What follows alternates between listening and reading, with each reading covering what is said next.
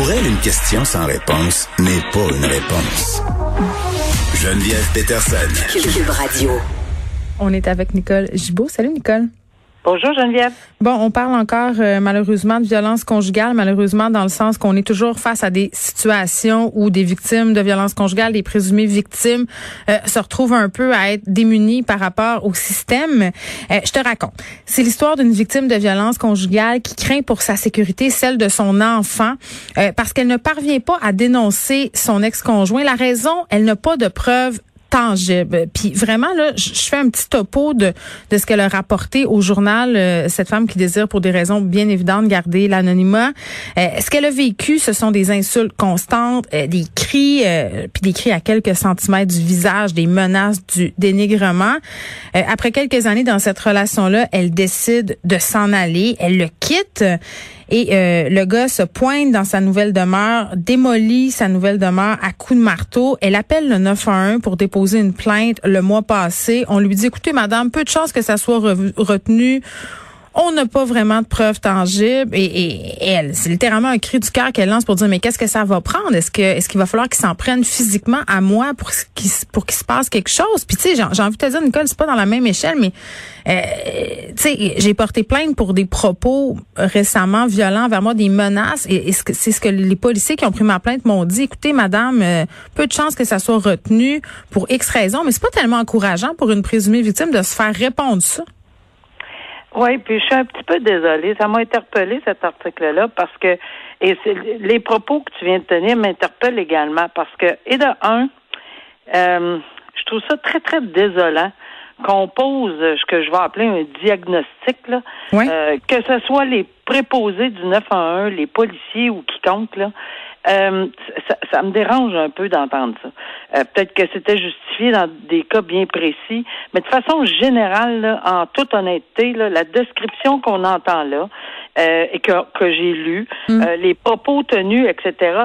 J'ai vu et j'ai juste, juste à lire l'article, j'ai un, deux, trois, quatre, cinq, six, j'ai à peu près sept infractions que j'ai détectées, dont euh, des menaces de mort, des menaces de causer des lésions corporelles à elle, des menaces peut-être de, de, de lésions corporelles à son enfant, méfaits, harcèlement criminel, intimidation.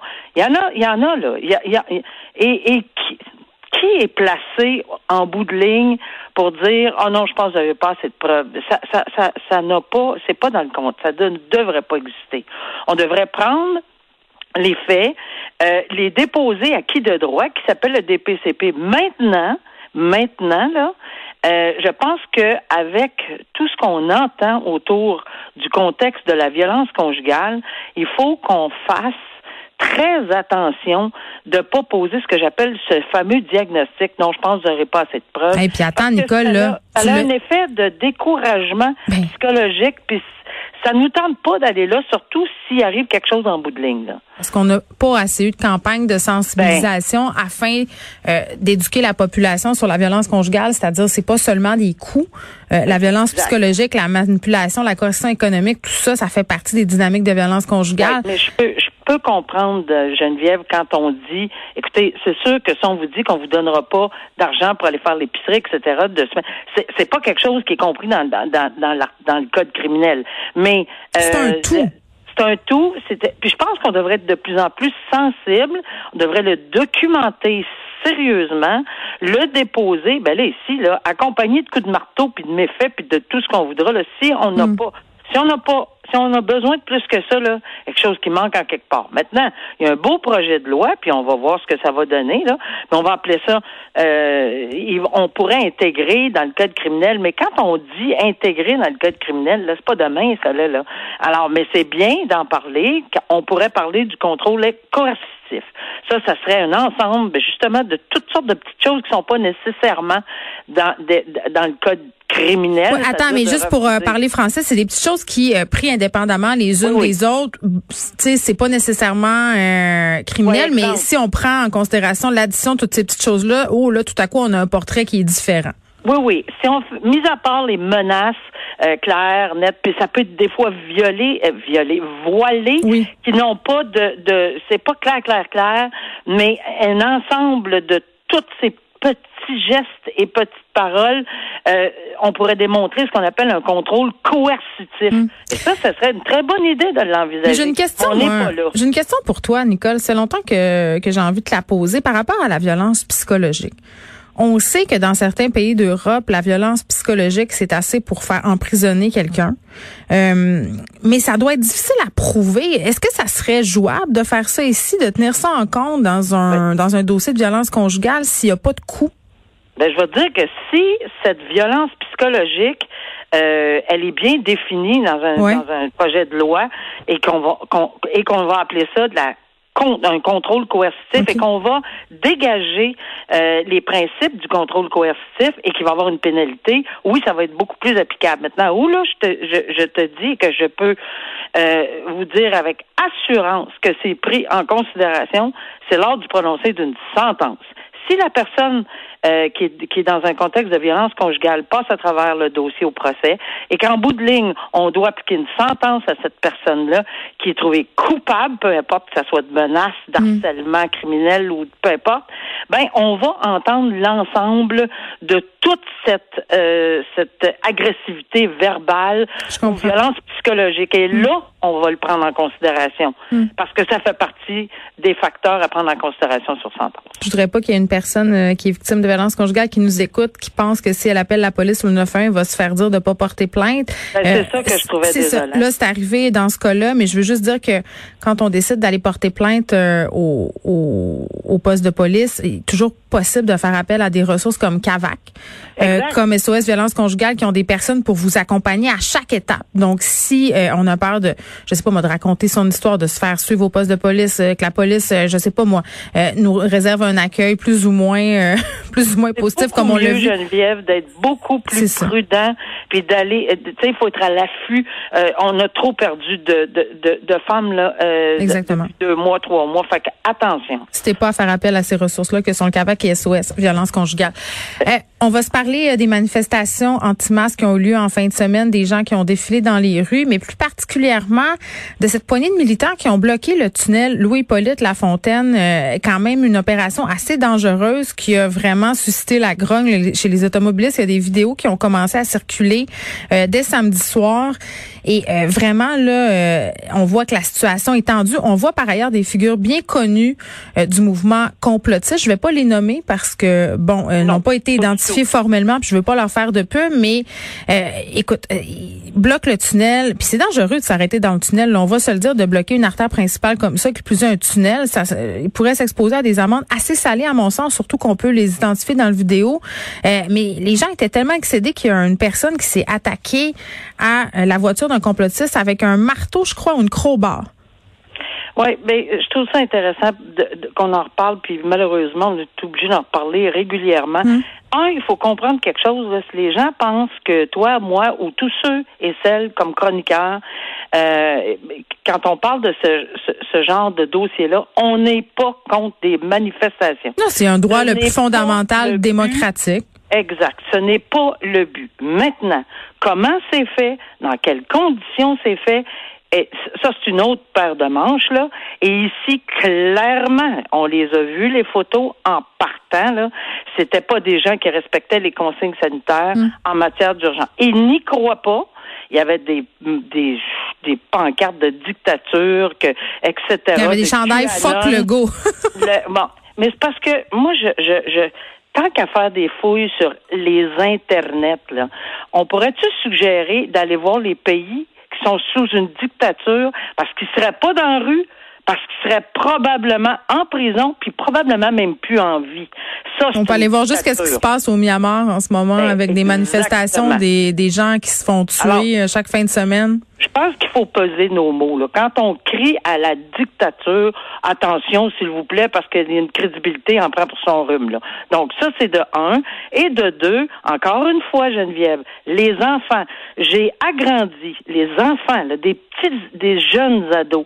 J'ai élargi un, une pancarte là, que j'ai vue ou un, quelque chose. Là. J'étais pas capable de. Vous êtes cave? C'est-tu la pancarte? Vous êtes non, cave? Non, non, non, ben non, je suis même pas capable de comprendre les propos. Ah. Il y a toute une théorie d'expliquer là-dessus. C'est ah. tenu par deux jeunes adolescents.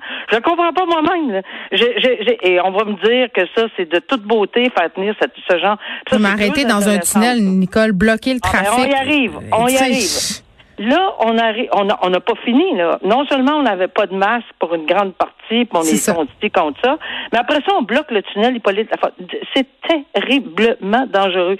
S'il arrive une urgence, quoi que ce soit, un feu, une explosion, n'importe quoi, et d'ailleurs, ça s'est déjà vu, euh, et, comment on fait pour y arriver? Puis après ça, on dit, ben, c'est un droit de manifester un instant. On a peut-être le droit de manifester pacifiquement, si on l'a dit d'entrée de jeu. attends, tu peux pas mettre pas le droit de bloquer le tunnel. Tu peux pas mettre les autres en danger. Tu te rappelles de la personne qui était euh, arrêtée pour sauver des canards sur l'autoroute qui avait causé la mort euh, euh, je pense c'était d'un père et sa fille en moto, je me rappelle plus trop, mais je disais t'as pas le droit d'arrêter sur la voie rapide comme ça, encore moins dans le tunnel, il aurait pu arriver un accident très grave. J'espère qu'il va y avoir des amendes très grandes, vraiment très, grandes. et évidemment, ça a suscité la grogne parce que il y a personne qui est pas d'accord avec les 5000 personnes qui étaient dans les rues pour dire qu'on n'est pas on est tous tannés. Hmm. Puis les gens qui étaient dans le tunnel, ils sont encore aussi tannés. Puis ils voulaient se rendre chez eux.